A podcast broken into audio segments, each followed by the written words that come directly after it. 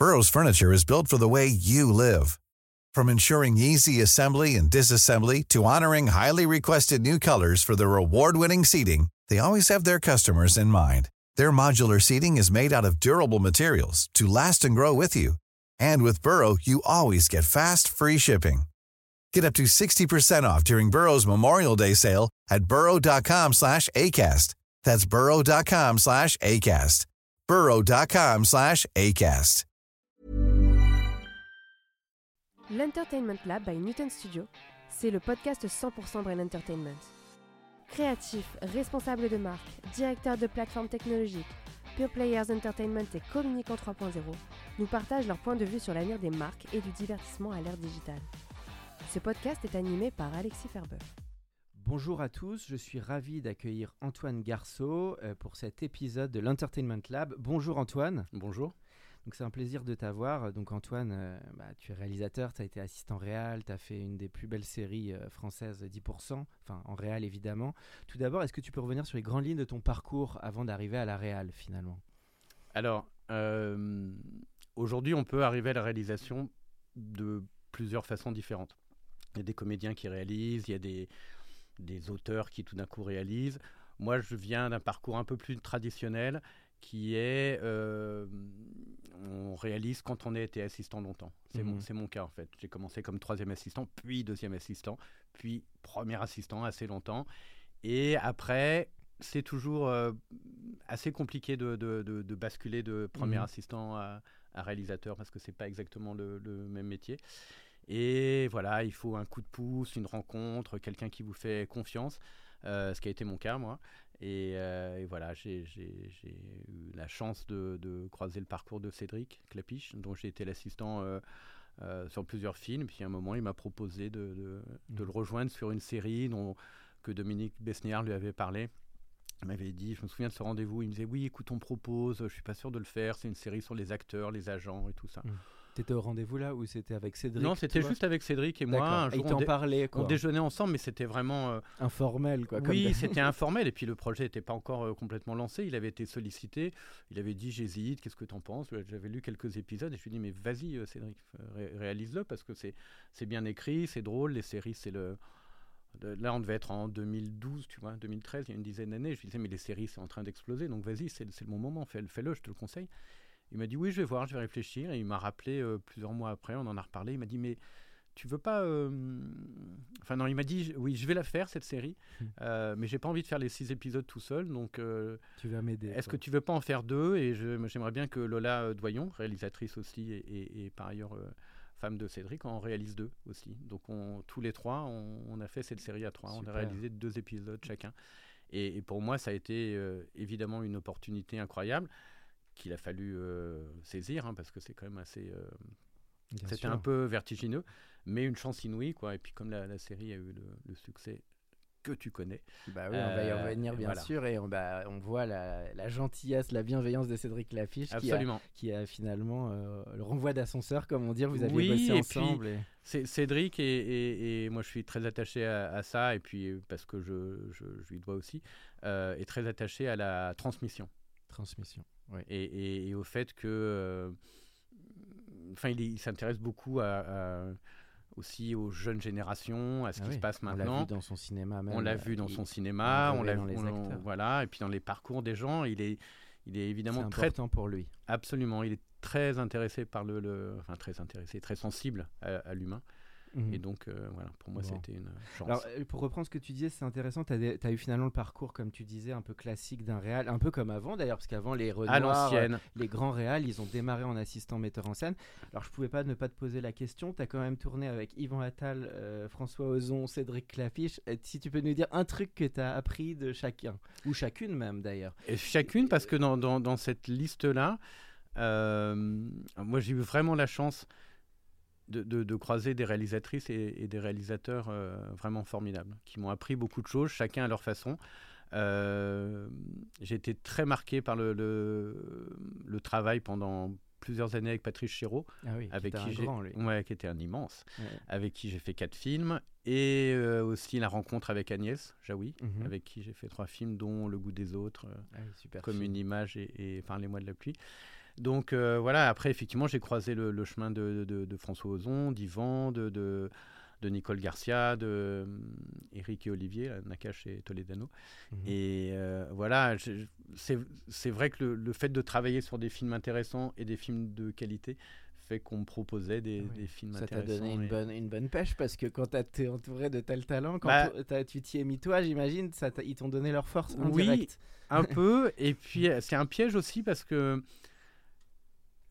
assistant, ça peut devenir aussi une espèce de, de prison dorée parce qu'on on travaille avec des gens de qualité et, et, euh, si on veut réaliser, à un moment, il faut, faut, faut, faut se décider à, à- à passer le, Franchir le pas. cap. Ouais, exactement. Mais sur le métier d'assistant, quand même, ce que ça t'a appris le plus pour, en devenant ensuite réalisateur, finalement, tous les grands basiques qui, toi, t'ont vachement servi par la suite, ce sont été lesquels? Alors, ce qui m'a le plus euh, servi, c'est de connaître le, le plateau et les équipes. Mhm. Parce qu'il y a un rapport à la technique, il y a un rapport à- au découpage et tout ça. On sait comment on fabrique les choses. Donc ça, ça me faisait pas tellement peur. Après, ce qui était beaucoup plus intimidant, c'était le rapport aux comédiens.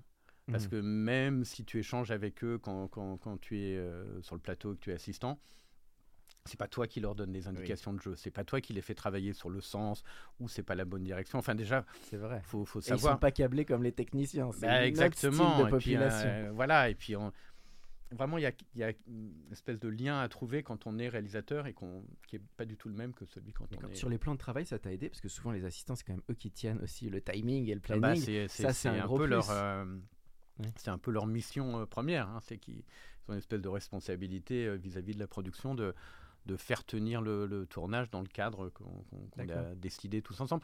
Alors moi, j'essaye de mettre un peu ça de côté euh, quand, quand- quand je réalise, mais il y a toujours un truc. T'as- euh, tu gardes ce côté un peu Ah, organisationnel. euh, oui, je, je vois bien quand, quand ça te dérape un peu. Ça, c'est un petit plus. que Oui, c'est un petit plus qui peut être un petit moins aussi. D'accord. C'est-à-dire que ça peut être un peu. Enfin, on peut se donner un peu des limites alors que parfois. Oui, il faudrait se lâcher artistiquement. voilà, on devrait. on Donc c'est ton pas. petit côté Clint Eastwood qui emp- impacte ses Alors, films c'est en 40, exactement 40 jours. ce que j'allais dire. C'est mon côté Clint Eastwood. C'est pile mon côté. C'est souvent l'exemple qu'on donne parce qu'il tourne tous ses films en 40 jours et c'est Ah toujours impacté, il n'y a pas de dépassement, c'est ça? Il est connu Woody- pour ça. hein. Woody Allen, c'est pareil. Woody. Allen, à un moment, j'avais été contacté pour être assistant sur le, le, le film qui tournait à, à Paris, là, qui s'appelait Midnight in Paris. Ah oui. Et, et, euh, finalement, c'est pas moi qui l'ai fait, mais j'avais rencontré sa productrice qui m'expliquait que tous les films de Woody, Mhm. appelons-le Woody, c'était, quel que soit le scénario, elle avait toujours le même budget, en gros. quoi. Mhm. Donc elle savait que c'était euh, 30 jours, quoi qu'il arrive, et qu'après, il fallait trouver les solutions Mhm. pour faire rentrer ça Il dans... paraît même que parfois il n'a pas les pages de scénar, il a juste un peu la situation. Je sais pas si ça c'est vrai ou c'est C'est- avéré pour toi. C'est possible. C'est possible. Après, c'est des gens qui maîtrisent tellement leur, Leur leur, univers. leur uni- univers et leur outil de narration que tout d'un coup, même si c'est pas écrit, ils peuvent trouver une idée. ou Alors ça serait François Ozon qui serait un peu comme ça, qui est connu pour tenir bo- Alors bien François, ses Fran- timings. ouais, François, il est. euh, il- il- il- Alors moi, c'était en 2000, je crois- 2002, ce film, donc c'était il y a 20 ans quand même. Ça s'appelait Swimming Désolé, Pool. je te ramène. Ah oui, Swimming Pool, très bon film. Swimming avec Pool. Ludivine Sagnier. Exactement, et Charlotte Rampling. Oui. Et, et du coup, euh, bon, euh, depuis, il a fait, euh, je sais pas, euh, 15 films. Il tourne un par an. C'est un, Un peu le. Woody français. Quoi. Exactement. et et j'étais assez fasciné par sa maîtrise du, du, du- du- absolue de, de tout, quoi. Des, des- des- du, du temps, de, de la narration, des acteurs. Enfin, tout devait rentrer dans le cadre qu'il avait, qu'il avait fixé. Et il était conscient de tout. Il savait parfaitement comment, comment tout fonctionnait. Il s'est s'est rarement euh, débordé.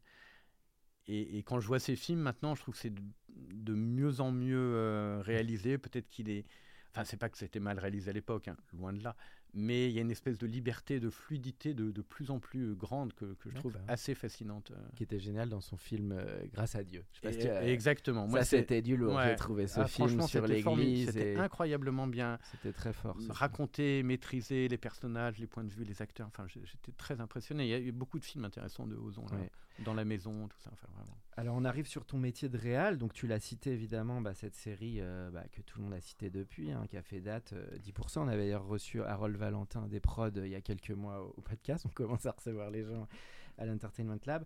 Alors 10%, tu en as parlé, hein. bon, on connaît un petit peu l'histoire, que Dominique Bessner, c'était très long de monter ce projet, et puis quand c'est parti avec France Télévisions, ça a été tout de suite hein, quelque chose. Si tu vas dans la fabrication, qu'est-ce qui t'a intéressé sur ce projet? Parce que là, on va un peu plus dans la prod des séries, qui finalement est le sujet un peu du moment, hein, qui malheureusement a un peu détrôné le cinéma. Mais qu'est-ce que toi, tu as trouvé génial dans la fabrication d'une série finalement? Bah, ce qui, ce qui qui est assez paradoxal avec la, série, c'est qu'on met euh, très longtemps à l'écrire et très peu de temps à la tourner. C'est-à-dire euh, moi qui étais habitué comme assistant à des films où voilà, on tournait avec une seule caméra, on avait le temps, etc. Là, tout d'un coup, on faisait un épisode de 52 minutes en 11 jours. C'est-à-dire une moyenne de bah, pas loin de 5 minutes par jour, ce qui est donc le double de ce qu'on fait habituellement au cinéma, hein, pour euh, schématiser un petit peu. Et, du coup, c'était un peu vertigineux parce que quand on voyait les, ce qu'on avait à faire dans la journée, on se disait on n'y arrivera jamais. Quoi. Mais euh, la base, hein, de toute manière, pour aller vite, c'est d'avoir des bons acteurs et un bon texte. Et donc là, je te dire. Et moins de lieux, tu crois aussi? Ça peut bah, jouer bah, un moment, oui, oui, bien sûr. Non, bien sûr. Mais en même temps, euh, on peut pas tout faire non plus dans la salle de réunion de l'agence ASK. Donc il, faut, il, faut, en sortir aussi. Mais, mais quand on a des bons acteurs et un bon texte, on n'a pas besoin de, de, voilà, de faire trop d'artifices et tout ça. Et... Mais c'était. Alors, moi, j'ai eu la chance de réaliser des, épisodes sur toutes les saisons de 10%. Donc j'en ai fait euh, j'en ai fait 10. Donc saison 1, tu as fait les plus marquants, tu as fait Cécile ah, de France, non, fait... lesquels tu avais fait? Non, j'ai fait l'épisode le deuxième épisode qui était avec euh, Lynn Renault et Françoise Fabian. Ah Lynn Renault ouais. Avec ah, ces deux, deux, comédiennes euh, âgées qui se qui se battait pour un, un ah projet. très bien. et le, le, thème était génial, hein, genre euh, quand est-ce que ça s'arrête le désir euh, chez les comédiens et les comédiennes? Et la réponse était jamais. Donc il y avait cet épisode-là et j'avais fait sur la saison 1 un épisode avec euh, Audrey Fleurot. Ah oui. Qui, qui faisait du, oui, oui, qui devait faire une comédienne, qui devait jouer le rôle d'une fille qui faisait du pole dance et tout ça. Et elle s'entraînait ah chez elle. Ok, ok.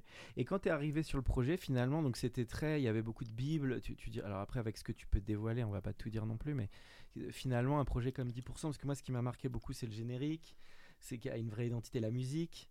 Ça, je crois que c'était ta patte et celle de Cédric Lapiche. Et puis une DA, on, a l'impression qu'il y avait une vraie direction artistique qui changeait un petit peu des, finalement, des séries françaises. C'était un peu plus marqué du côté identité, quoi. Oui, parce qu'avec Cédric et, Lola, on a, on a beaucoup travaillé sur le voilà euh, l'identité de cette agence, dans quel quartier de Paris la située. C'est premier, non C'est un peu rue de Rivoli. Ouais, exactement.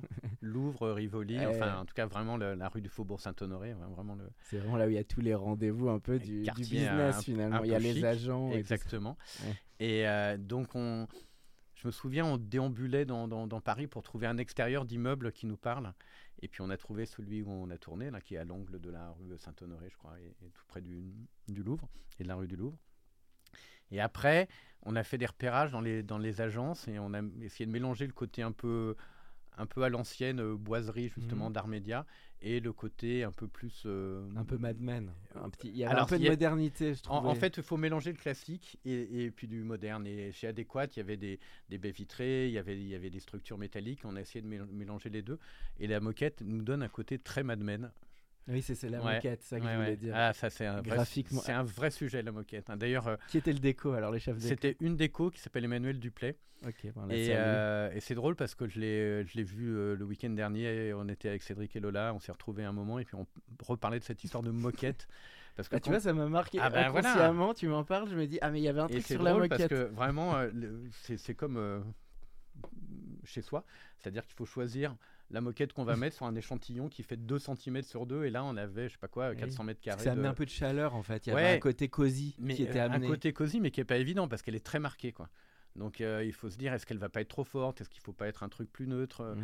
euh, voilà. C'était plus chaleureux quand même qu'Armédia. Moi j'avais fait les Armédia Avenue Rap et tout. Là on était un peu plus bas de plafond. C'était un peu. Alors on a mélangé les deux et, et, un peu. Et Emmanuel nous a proposé ce décor et, et, voilà. Et je me souviens que à la saison 2, euh, on a un peu changé. On a, on a le coin cafétéria, on l'a, on l'a agrandi à la saison 3. Enfin, on a fait des aménagements euh, à chaque saison. Par Et exemple, tout ça, c'était vachement designé. Tu avais un peu d'esquisses, de storyboard, de, de, de costumes. Tu avais tout l'artwork des costumes. Tout ça, c'était pas mal figé en, en amont de la, de la réal. Ah oui, oui, comme Oui, toujours, hein, comme comme, sur n'importe quel euh, Ouais. projet. C'est-à-dire que tu, tu fais des réunions avec la déco, tu fais des plantes, le choix de la, le choix de la grande découverte, parce que c'est du studio, hein, donc ce- ce- Mm. vous l'avez compris, ce, Oui. ce décor de, de l'agence ASK, Mm. toute la grande découverte, euh, elle a été compliquée à fabriquer et tout ça. Enfin, c'est énormément de réunions, euh, mais c'est comme sur n'importe quel tournage. On Ouais. n'arrive pas le matin en se disant, tiens, qu'est-ce qu'on Studio, tu maîtrises toujours mieux la, la lumière, quelque part ah bah, c'est, euh, c'est, c'est un peu la, la, le- La clé. le- la clé et le principal intérêt. Euh, c'est-à-dire que euh, il y a une séquence de jour et puis après on fait une séquence de nuit et puis boum, on appuie. euh, le Sur les chefs-op, t'avais quel style dit de chef Désolé, je fais toute la technique, ça me Ouais, passionne. ouais, donc, bien euh, sûr, bien Deux, sûr. trois euh, directeurs photo marquants. Alors en fait, 10%. on a eu euh, assez curieusement, on a eu un chef-op différent à chaque fois sur chaque saison. Chaque saison. Ah. Pas parce que celui de la première saison n'était pas libre pour la 2, et puis après on voulait quelqu'un. Enfin bon, bref, à chaque fois on, on a trouvé des gens différents, et chacun, en tout cas, chacun a pris plaisir à filmer euh, ses comédiennes et ses comédiens et, et à apporter sa patte. Et honnêtement, euh, quand on voit un épisode dans le désordre, maintenant, d'une saison 2 ou 3 ou 4, on a du mal. Enfin, je pense pas qu'on dise Hum, ça c'est euh, la lumière d'un tel ou la- Et saison, vous arriviez à shooter tout en continu ou il y a eu, je crois qu'il y a eu un sujet qui était pas simple sur les dispos des comédiens forcément? Ah bah toujours, Donc- toujours, c'est toujours un... Euh, Donc ça, c'était pas forcément shooté en continu. Tu avais des intermittences entre les dispos des uns et des autres. Ou vous arriviez non, à non, non. tourner quand même tout. En fait, euh, tourner une série, c'est comme tourner un long métrage, c'est-à-dire qu'on s'arrête pas. Quoi. d'accord. C'est-à-dire que là, là, nous, il y avait donc 6 épisodes et 11 jours par épisode, donc 66 jours, ce qui fait euh, Ouais. un peu plus de 13 semaines. Et on tourne 13 Tout semaines. en continu. Ouais. Donc vous aviez tout le monde quand même en continu sur les 66 jours. Non, non, non, non, parce que. Enfin, en je veux dire tout le monde. en- Tout oui, le monde pas- est bloqué pas- pas sur tout la période, Oui, voilà, mais à l'intérieur, euh, peut-être que Camille Cotin, elle va faire trois jours sur un autre film, que Thibaut de Montalembert, il est au théâtre le soir. Donc là, en plan de travail, Ah ça bah devait oui, c'est- euh, oui, alors Qui a été ton assistant On avait un, assistant très confirmé qui s'appelle Jérôme Zalgerman Et, et- et qui, euh, qui a maîtrisé euh, sur les quatre saisons d'ailleurs ce, ce plan de travail. euh. Bon, ça a dû être génial. Quand t'écoutant, ça a dû être un grand kiff quand même. Ah bah oui. Et puis, et puis évidemment, la notoriété des, des comédiens a, a explosé hein, au fur et à mesure des saisons. Et du coup, euh, la quatrième saison, euh, vraiment, euh, c'était de la dentelle de faire ce plan de travail parce que Camille, elle commençait à tourner un peu plus à l'étranger. Je me souviens, il y a une saison qui devait être la troisième où, où, euh, Nicolas Maury et Laure Calamy étaient au théâtre. Ils étaient tellement tous bons, quoi. Et, et Ouais. donc, il fallait libérer euh, tous les deux à 17h. Enfin, non, non, c'était Ouais. des, des- Des petits plans de travail sympas. Il y a dû y avoir du coursier là. Pour, euh, Il y a eu de, il y a eu du, il y a eu de la mototaxi. il y Ouais. a de la moto Il y a eu, il y a eu de la. Charlotte et de la mototaxi. Non, bah, c'est super. C'est génial que tu fasses revivre toute l'ambiance de cette série que tout le monde a adoré, évidemment. Et le, ouais, qu'est-ce que je peux te poser d'autre comme question? Ah oui, non, une petite question sur l'écriture. Est-ce que finalement, tu t'es un peu de l'école de retoucher un petit peu les textes avec les comédiens ou, ou finalement c'est une bonne base, tu Alors- avant le tournage? Il y, a- y a de toute manière, euh, je pense que la, la clé aussi, c'est d'arriver au tournage et que euh, il y a plus de discussion sur les textes quand on Oui. commence à tourner, parce que sinon on a- n'a pas le temps. Mhm. Si tout le monde commence à dire Eh, si je disais ça et machin, là, là on est là on est mort. Donc de toute manière, on avait des bons textes euh, à la base. Et après, on faisait des lectures avec les comédiens, et dans la bouche des comédiens, on voyait ce Oui. qu'il fallait. euh, Souvent, je trouve que c'est les meilleurs lecteurs, les comédiens. Tu es d'accord qu'ils ont quand même une petite. Ils arrivent Oui. à t'amener. Un... Mais Ouais, il faut les ouais. cadrer en même temps, tu vas dire. Oui, c'est assez marrant parce que ils ont souvent des, des- des avis euh, sur ce que leur personnage pourrait dire ou pourrait faire. Donc euh, de temps en temps, il faut être à l'écoute et puis il faut prendre et puis parfois il faut laisser. faut aussi. driver aussi, c'est le travail du. C'est le côté Kubrick. C'est le louche rencontre Kubrick. Après mon côté Eastwood, c'est mon côté Kubrick sans doute. Ça. Toi, t'es plus à bien quand même. Un metteur en scène, c'est doit beaucoup driver ou tu trouves qu'il y a un, Alors c'est un peu un bon mix des deux. C'est un bon mix des deux parce que parce que tout d'un coup, quand des comédiens vous apportent des choses ou même des répliques ou des choses un peu inattendues euh, et que c'est bien, il faudrait vraiment être euh, bête de pas le prendre. ouais borné pour pour se dire non, ça vient pas de moi donc j'en veux pas quoi. Moi, j'avais une petite question sur César Wagner. Je crois que tu as participé au pilote. Et alors, le pilote, avec Gilles Alma notamment, est-ce que le pilote, c'est vraiment, c'est pas totalement français, c'est plus anglo-saxon, mais qu'est-ce qui est pour toi important dans un pilote? Alors j'ai plus que participé puisque j'ai réalisé le, le- le pilote. Et effectivement, euh, la, la chaîne attendait de voir le résultat pour, euh, pour en commander éventuellement d'autres épisodes. quoi. Et là, ils ont dû estimer que le pilote était réussi puisque depuis, ils en ont tourné, je crois, 8 ou 9 autres épisodes. Ok. Parce que les, les stratégies des chaînes, c'est qu'effectivement, les, les, les, les séries sont pas inépuisables. Quoi. Donc il faut commencer à, à lancer des pilotes d'autres euh, d'autres personnages, d'autres euh, Mhm. d'autres arènes, etc. Et puis ceux qui marchent, ils les, ils les confirment ou, ou ils les arrêtent. quoi. Ça se voit de plus en plus, tu trouves, les pilotes? Ouais. Oui, en fait, on ne sait pas vraiment que c'est un pilote. Enfin, on voit un épisode, et puis euh, voilà, il n'y a pas marqué pilote sur le générique. On voit un épisode d'une série, et puis si, si vraiment ça plaît, ben, la chaîne se décide d'en faire d'autres après. Quoi. Et ça a été le cas de, de, de César Wagner. Ok, Avec Gilles Alma, qu'on Avec. Gilles Alma, que j'aime beaucoup, et, et Olivia Cotte, euh, qui est merveilleuse. Alors sur tes projets, tu as aussi, euh, alors euh, en deux mots, tu voulais nous dire une petite anecdote sur euh, quand c'est sorti finalement 10% parce que tu aimais bien le concept, les acteurs, tu disais il y a quelque chose qui se passe, mais comment deviner Bah, que ça allait faire un tel carton? Oui, non, mais c'est incroyable parce que 10%, on, on- donc on a tourné la première saison, si ma mémoire est bonne, entre novembre 2014 et peut-être février euh, 2015. Et donc le temps que, que, voilà qu'on fasse la post-prod, qu'on monte les épisodes, le, les épisodes étaient prêts pour le festival de La Rochelle, Mhm. festival de la fiction. Qui arrive euh, bientôt voilà. d'ailleurs, là en septembre. Festival de, de- de La Rochelle, donc en septembre 2015. Mais il se trouve que euh, ni Cédric, ni Lola, euh, ni moi-même, nous, nous étions euh, disponibles pour y être. Ah Et en fait, il paraît que la projection des deux premiers épisodes a été absolument triomphale, qui est une standing ovation, comme on dit, une ovation debout. Et, et- et- et- et les acteurs qui étaient là-bas disaient mais on n'en revenait pas quoi de, de- de l'enthousiasme.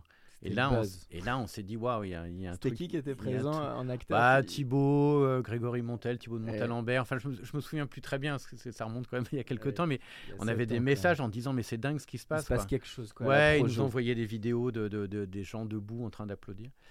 Et euh, voilà, et puis après, ce qui a effectivement euh, été très important dans l'histoire de cette série, c'est quand, quand, quand elle a commencé à être diffusée sur euh, Netflix. Mhm, Parce que là, euh, d'une part, elle a été diffusée dans, dans le monde entier. mhm. On a eu des retours incroyables. Camille Cotin elle me disait que même en se promenant, euh, je sais plus où, en Israël, par exemple, les gens l'arrêtaient dans la rue en disant euh, Andrea Martel. La magie des plateformes. Incroyable. Et du coup, euh, voilà, après, bon, il y a eu tous ces remakes, là, vous, vous avez sûrement suivi. Mhm. Et non, non, ça a été vraiment, ça a été une, une, une aventure passionnante et vraiment euh, tellement marquante pour nous tous, quoi. Non, mais c'était une troupe un peu. Ouais, les c'était acteurs une ils sont troupe. devenus soudés aussi. Oui, et puis après, chacun euh, vit sa vie et, et va faire d'autres projets. Mais quand ils se retrouvaient, sur la quatrième saison, par exemple, et ben voilà, ils étaient contents de se retrouver. Il y avait du plaisir, il y avait du. C'est vrai que ça a été un peu un laboratoire parce que tous, ils ont, bah, entre leurs calamis, tu disais, Nicolas Maury, euh, Camille Cotin, il y a eu, ils ont tous pris une, une ampleur Ouais, avec ouais, ce. Ce projet. Alors, Salade grecque aussi, c'est l'autre projet qui est sur plateforme. hein. C'est- Amazon de C'est Amazon, oui. Voilà, donc avec Cédric Clapiche. Et donc, Salade grecque qui faisait un peu une filiation avec Poupée Russe finalement. Et Alors, en fait, euh, espagnole. Ce qui s'est passé, c'est qu'après euh, 10%, de toute manière, Cédric et Lola euh, ont arrêté après, après la première saison de 10%. Donc je suis le seul de notre trio d'origine à être resté sur les saisons euh, 2, 3, 4. Eux, ils sont partis, euh, enfin chacun de leur côté, ils ont fait des films et, et- et ils ont continué leur, le- le- leur vie de réalisatrice et de réalisateur. Mhm. Mais on est toujours restés euh, très proches, tous les trois, euh, très, très, très liés. Et euh, à un moment, Cédric m'a fait un peu la même proposition que, que quelques années auparavant sur 10%. Il m'a dit, écoute, je vais sans doute faire euh, une série pour Amazon qui serait la suite de l'auberge espagnole et des poupées Mhm. russes et de Cassel chinois, mais sous forme de série. Et euh, j'aimerais bien qu'on la réalise tous les trois, donc lui, Lola et moi. Top. Et donc euh, voilà. Et on s'est exilé à Athènes euh, pendant de longs mois pour tourner cette série pour Amazon qui s'appelle donc euh, Salade grecque. Voilà. Avec combien d'épisodes au total? 8. Huit Alors c'est pas ultra facile à diviser par 3. Donc on a décidé très rapidement en fait que Lola elle en ferait 3 et que Cédric et moi on en ferait deux et demi chacun. C'est-à-dire que le dernier épisode, le huitième, on l'a co-réalisé, Cédric et moi. Ok. Tu vois une différence alors de bosser justement quand le diffuseur est une plateforme Amazon ou Netflix versus un diffuseur télé, tu vois une différence toi ça t'impacte au niveau de la fabrication? Énorme. Ah, ça c'est intéressant que tu en parles alors. Énorme. À savoir? Euh, énorme, c'est-à-dire qu'ils sont très très euh, interventionnistes, Ah, les, plus, les- ah oui. les- les gens des plateformes. Enfin, moi vraiment, je parle de ma propre expérience. hein. Peut-être qu'il y a des, des- des réalisatrices ou des réalisateurs qui, qui diront bah non, pour moi ça n'a pas été le cas, etc. Mais, mais par exemple, euh, euh, Amazon. Nos interlocuteurs euh, chez, chez Amazon étaient très très présents sur le montage. Il y a eu beaucoup d'allers-retours, beaucoup d'échanges. Et, euh, et là, je viens de terminer un, tournage pour France 2, qui est une adaptation de La Peste, mhm. le, roman d'Albert Camus, donc. Et euh, je l'ai montré directement à la responsable de, des programmes de France Télé et qui a, qui a validé le projet en, ah, intéressant en, une hein. fois. Et du coup, on n'a pas eu de. Elle avait une vision plus, plus, plus globale en tout cas. Et elle m'a dit Ok, c'est bon, et on part là-dessus. Et voilà, alors qu'avec Amazon, on était beaucoup plus dans le détail. D'accord. Qui peut amener à des moments et à bah, des moments être un peu plus dur. Exactement. Euh, parfois, c'est des, des, des bonnes remarques. Oui, et puis de toute manière, c'est toujours intéressant de, de, de travailler, quoi. Il y, a des, il y a des remarques, en plus, euh, c'est comme avec les comédiens dont on parlait tout à l'heure, il y a des, des remarques qu'on peut dire, bah non, ça, je ne suis pas mm. d'accord, et puis des remarques qu'ils font, on dit, ah ben ouais, vous avez raison. Et... Ça fait partie du dialogue et du ping-pong. Bah oui, et puis c'est les diffuseurs, donc ils ont un, ils ont un avis, forcément. Quoi. C'est intéressant ce que tu dis, parce que de, pour les, par, par, rapport aux interviews qu'on a eu dans le podcast, c'est assez variable. il y en a qui disent parfois c'est plus rapide en plateforme parce qu'ils valident plus vite. Et là, tu ouais. je pense que ça dépend vraiment des projets. C'est hein. bien pour ça que j'ai mis ce petit euh, préambule. Hein. Moi, je, je, parle de, de ton expérience. De mon expérience et récente surtout, puisque mes deux derniers projets, c'était donc cette série pour Amazon et, une. D'accord. Et, une série en quatre épisodes pour France 2 qui a été validée de, comme ça d'un bloc. En deux mots sur Salade grecque, tes enjeux de mise en scène que tu as trouvé intéressants par rapport, euh, tu as cité la Grèce, ça a été quoi finalement les, un peu le bain de cette prod, ça s'est joué comment bah, C'était un, un, vrai défi parce qu'il 20 ans après l'auberge espagnole, il fallait faire un portrait de, de, la jeunesse euh, européenne ah oui, aujourd'hui, avec évidemment euh, des centres d'intérêt, des enjeux qui sont très différents de, de, l'époque. Oui, de, l'époque. Du jeune Duris. Et puis du jeune Duris. Et, euh, et par ailleurs, l'Europe est plus du tout la même. Et, et, tout a changé. Donc il y avait d'énormes enjeux pour trouver un, ton entre euh, la comédie qui a fait le charme de, des films de, Cédric et aussi une véracité, une gravité, une authenticité pour parler du monde d'aujourd'hui qui est quand même pas spécialement euh, riant pour la jeunesse. Donc c'est un peu, on, laissera les auditeurs regarder, mais il y avait un côté un peu gravité sur la nouvelle génération. Oui, parce qu'on parle de beaucoup de thèmes. Euh, on parle de beaucoup de la crise migratoire, parce que la série se passe à Athènes, qui est vraiment la, la porte d'entrée de tous les migrants qui viennent mhm. de, l'autre côté de la Méditerranée. Et donc ça, c'était un véritable enjeu. On parle beaucoup aussi de, du patriarcat, on parle de, du consentement. Enfin, on parle de. Oui, ah non, c'est un sujet pas fun Oui, et puis de, on parle même de l'après-Covid. Ça parlait aussi de peut-être pas. Vous n'êtes pas allé jusqu'à Alors, on n'a pas du tout fait de. Il y a un moment où on pouvait pas parler de tout, donc on parle ni de Covid ni de d'enjeux climatiques dans, dans, dans, cette saison. On peut pas tout traiter non plus. Non, hein. mais on parle de de, de, violences sexuelles. Enfin, on parle de, thèmes vraiment et d'enjeux. Absolument. Alors ça fait une bonne transition ce que tu veux dire. On arrive dans la dernière partie du podcast. Tu parles de nouvelle génération. C'est un sujet qui est très important pour nous sur la nouvelle génération de créateurs et de techniciens. Mhm. Euh, j'avais creusé un peu le sujet avec le CNC. Je sais qu'il y a un vrai sujet pour révéler des nouveaux techniciens aussi et des nouveaux talents. Tu peux en parler un peu parce que toi qui es là-dedans depuis un moment, il y a quand même un enjeu de renouveler euh, bah, les réals, les chefs op, les techniciens. Bah oui. Si tu peux, bah voilà. Ouais, ouais, non, mais euh, allez-y, prenez notre place. non, mais c'est pas Non, mais bien sûr. Mais, mais franchement, c'est hyper touchant là sur le, tournage que j'ai terminé, donc la peste là. Quand je voyais l'équipe euh, caméra, les assistantes, elles sont jeunes, elles ont, euh, elles ont une vingtaine d'années ou 25 ans max, et elles ont une énergie, une concentration, un professionnalisme incroyable. Je me disais, voilà, c'est. Ça bouge. Ah oui, ça bouge. Il y a, y a tous les postes, mais mais il y a des jeunes chefs op. Enfin, il y a, Vraiment, vraiment. C'est important dans ah ce métier qui est des renouvellements, même des créatifs. Je trouve qu'en France, il n'y a pas assez de jeunes réals ou de... Exactement. pour avoir des nouveaux euh, regards de création. Ouais, ouais, Je ne sais pas si vous avez vu le film de Nathan Ambrosioni qui s'appelle ah euh, Tony en famille. Il est sorti il n'y a pas longtemps. Il est sorti mercredi dernier ah avec oui, Camille Cotin. il, a, il, a 24 ans. Oui, c'est ça, avec Camille Cotin. exactement, et son premier film, il l'a fait à 18 ans et il maîtrise. Euh, il maîtrise vraiment le bien. Dolan son... français, quoi. Bah, un peu. le jeune Dolan. Mais il maîtrise vraiment bien son, son,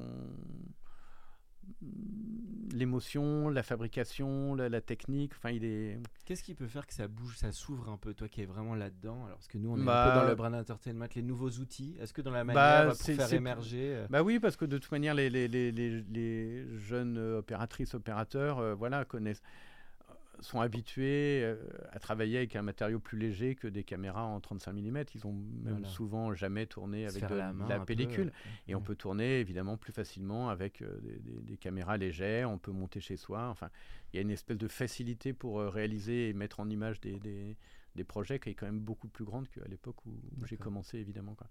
Mais Non, ce qui, ce qui, à mon avis, manque encore furieusement là dans notre métier, c'est que sur la parité homme-femme, ça bouge un peu. Mhm. Ça, on arrive, équilibre un on peu. arrive euh, un petit peu. un petit peu à se rapprocher de, de, de, De l'équilibre. de l'équilibre. Euh, sur la diversité, il y a encore beaucoup, beaucoup de, De taf, de- devant et derrière la caméra. Ah ouais, non, mais il y a beaucoup, de retard avec les anglo-saxons, les Ouais, anglais, beaucoup les de travail, mais moi je dirais surtout Pourquoi ça sur bouge le. pas plus ça, en vrai Eh ben, j'aimerais bien le savoir. Ça, si, y a si- peu- si j'avais la clé de, de ça. euh, Mais, mais c'est surtout, euh, je dirais, plus derrière la caméra que devant. Parce que devant, euh, il y a un peu plus de- de- d'ouverture d'esprit, des diffuseurs, des réalisateurs, mais des, des techniciens de, de cinéma qui, qui viennent des, disons, des minorités, et ben, il n'y en a vraiment pas beaucoup. hein. C'est pas bien. Et ça. non, c'est pas bien parce qu'ils n'ont pas forcément accès aux écoles de cinéma, des formations où ils estiment que c'est pas pour eux. Enfin, moi, je, je, je, je tourne pas tous les jours non plus, je suis pas sur tous les plateaux, mais j'en croise quand même très peu. Et euh, effectivement, là, il y a encore Donc il faut ouvrir Bah oui, ces oui. branches. Il nous disait pareil que toi, le, aussi le patron de Trace, Trace TV, qui est venu au micro. Ouais, ouais. Et qui disait que même lui, pourtant qui a, qui a- qui a marché très fort à l'état international, il Uh-huh. disait qu'il trouvait que la France était encore assez en retard. Ah bah ouais, je trouve ça. Et c'est dommage avec l'outre-mer, avec il y a plein de gens créatifs, euh, que- qu'on sûr. donne pas plus euh, effectivement Non, la mais après, possibilité quoi. Pour les, c'est, surtout pour les métiers techniques, quoi, pour les électros, pour les, les- je sais pas. Oui, les- ça le- reste le- des métiers encore très régionaux le, finalement. le son, les- l'image et tout ça.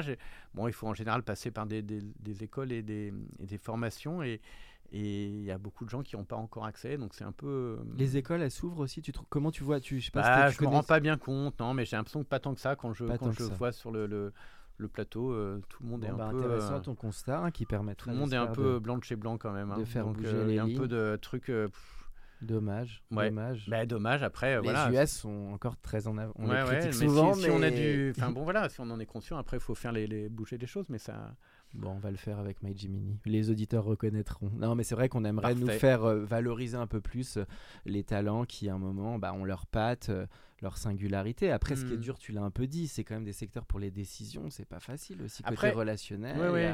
Mais après, je parle vraiment de, de, de, de la fabrication, parce que quand même maintenant, euh, dans, dans, dans, dans- dans les personnages, c'est quand même un- ça s'ouvre un peu, quoi. C'est- Oui. C'est un peu moins, euh, un peu moins classique et il y a un peu plus de. de- Ton regard sur le scénar, alors juste on n'a pas trop parlé, euh, deux petites questions après on Ouais. arrive à la fin, c'est qui m'intéresse. Sur le script, toi qui as aussi, tu, bah, tu lis tout le temps, tu le disais off record, des scripts et tout ça, je trouve ça s'améliore, la qualité des, des- aussi des écrits, c'est un peu plus collectif, je crois que 10% il était aussi en coécrit, il y avait Fanny Herrero mais il y a d'autres scénaristes.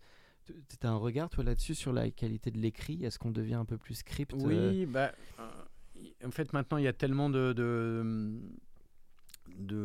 moyens de diffusion, il y a tellement de plateformes, il y a tellement de chaînes, il y a une telle demande que euh, il y a une grosse exigence sur la, la qualité du, du scénario. D'ailleurs, il y a une pénurie de, de scénaristes. C'est dur comme métier aussi. Bah, c'est qu'il y a un dur. manque de budget, il y a un manque, c'est Oui, beaucoup de travail. euh, hein. ouais, ouais, c'est énormément de travail. Et puis surtout, maintenant, il y a une exigence euh, En plus énorme. qui monte. quoi. Voilà. Donc ça Donc- monte, il y a moins de budget, il faut euh, travailler les ressources. Alors, il y, a- il y a- il y a moins de budget. En même temps, il y a des, des scénaristes et ils sont regroupés, ils ont des agents. euh, Fanny, par exemple, elle euh, fait tout, beaucoup. en- Enfin, elle fait vraiment en sorte que le, le- ça soit, comment dire, reconnu cette fonction. Mhm. Surtout de la part des producteurs, que les, les, les- les- les scénaristes soient considérés et, et, que ça soit pas la dernière roue du carrosse, parce que c'est vraiment la base, un, un bon scénario. quoi. Mais oui, oui, non, mais il faut de l'exigence. Quand on voit le, le niveau de certaines séries, là, de temps en temps, on se dit il faut vraiment que le-. Les autres soient.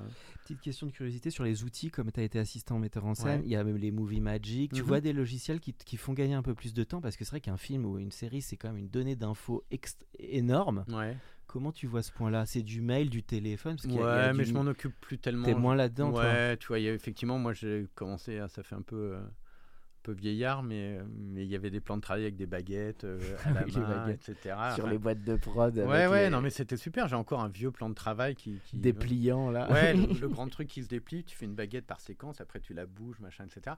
Bon, bah voilà, maintenant, effectivement, il y a, il y a- Il y a des nouveaux outils. il y a des logiciels, et heureusement, quoi. Donc, je suis plus, je suis plus tellement là-dedans, mais quand je vois les assistants bosser, je, je m'aperçois que, évidemment, ça. C'est quand même plus rationnel et ça va un peu plus vite que moi. Euh, Parce que à le stockage d'images, c'est parfois colossal. hein. Les disques durs, tout ce qu'il ouais. faut pour copier, backuper les Ah oui, rushs. oui, je sais bah pas oui, ce oui. que tu en penses de tout ça. Bah, euh, C'est énorme, j'en- je- euh, honnêtement, j'en pense pas grand-chose. C'est une donnée technique. C'est une donnée technique, après euh, c'est prévu, etc. Après, euh, ce qui est sûr, c'est que euh, à l'heure de, tous les bouleversements cl- climatiques dont, dont on est forcément maintenant euh, conscient, il faut aussi que le cinéma s'adapte à une espèce de forme de sobriété Oui. et de et Des de- coproductions. Bah exactement. Qui est en, à- Non, mais au cœur de séries et de Bah, production de films. Exactement. Maintenant, ça devient une, une donnée importante et, et- et c'est normal parce qu'il n'y a pas de raison que le cinéma ait toujours une empreinte carbone aussi lourde D'accord. et qu'il faut, voilà, il faut être. Ça, tu vois que ça commence à bouger, qu'on Bah, jeux- optimise les plans de travail avec les Ouais, déplacements. Et puis on, on essaie d'optimiser, enfin de limiter les déplacements inutiles, des transports, enfin tout. Voilà, il faut être vigilant là-dessus. Il n'y a pas de raison que le cinéma se plie pas à cette règle euh, qu'on demande à tout le monde d'appliquer. L'IA, t'y crois avec les révolutions de scénaristes à. Los Angeles Ouais, où ouais, ils disent bah, c'est je- très dangereux. Toi, je tu vois ça comme ça Je aussi comprends qu'ils qu'ils soient Qui inquiets. hein. flippe Ouais. T'as pas encore fait de scénar sur. ChatGPT Non, mais on a fait, un- on avait fait des essais avec le premier assistant de, de la, de la peste. C'est un peu euh, flippant. d'essayer de, de résumer une séquence euh, à la façon de Camus. Et tout d'un coup, il nous sortait un texte. Et, Et alors, c'était pas mal non, c'était pas bien. Ah. Mais quand même, on se disait, putain, ça, ça fait flipper. ça fait flipper, quoi. Ok, ok. C'est-à-dire bon. qu'il a digéré euh, dans la machine tous les textes de Camus, il est capable de sortir un truc. euh, Ok. Et alors la toute fin, bah tes goûts. Ça c'est, j'arrive dans les deux questions usuelles euh, Ah. pour l'invité. Les goûts, c'est un peu la question, questionnaire de pivot. Tes goûts en termes de films, séries, ça peut être même une BD ou une musique, des, des- quelques créations qui t'ont toujours accompagné, euh, un Alors- peu des trucs cultes, on va dire.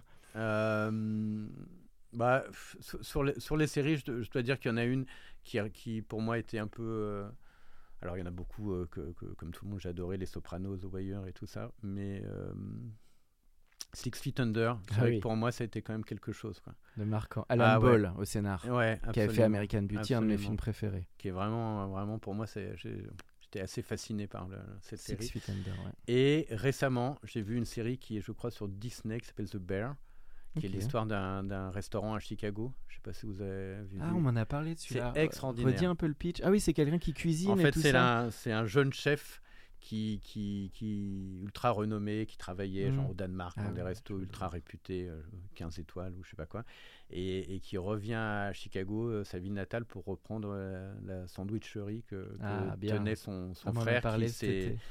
Qui s'est donné la mort. Donc euh, il revient et il y a beaucoup d'histoires de famille à régler. Ah ouais, en même temps, lui essaye de retrouver une place et puis un sens à sa vie.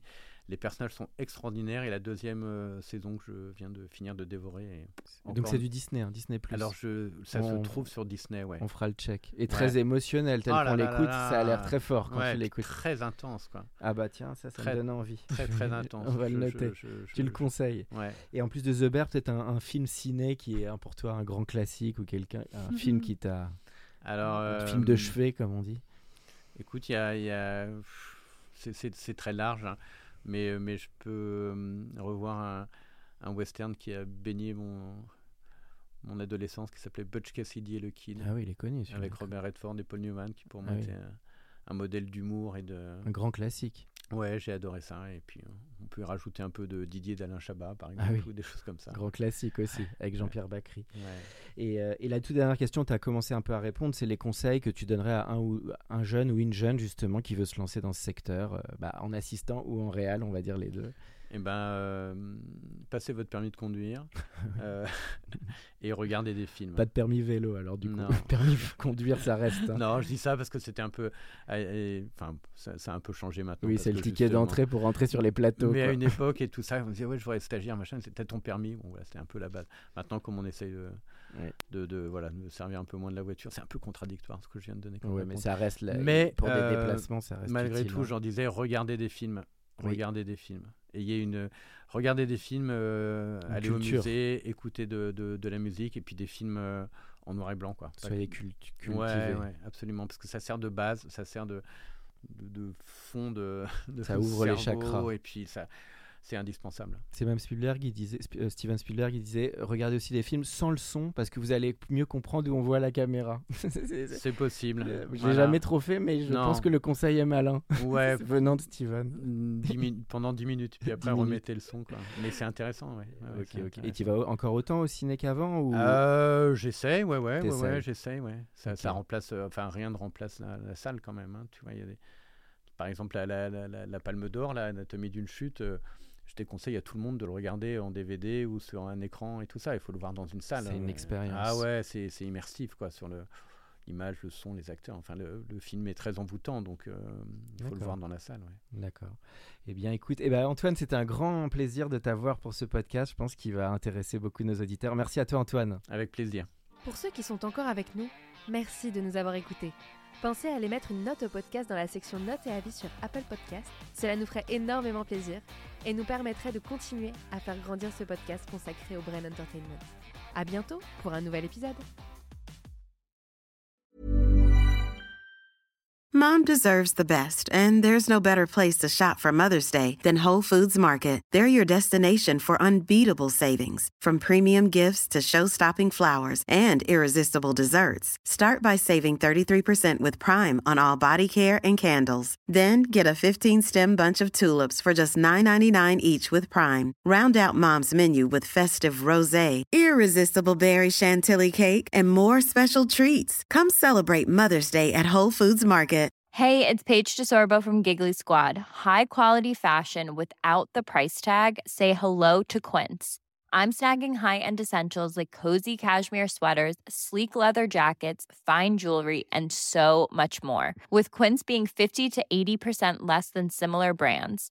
And they partner with factories that prioritize safe, ethical, and responsible manufacturing. I love that. Luxury quality within reach. Go to quince.com slash style to get free shipping and 365 day returns on your next order.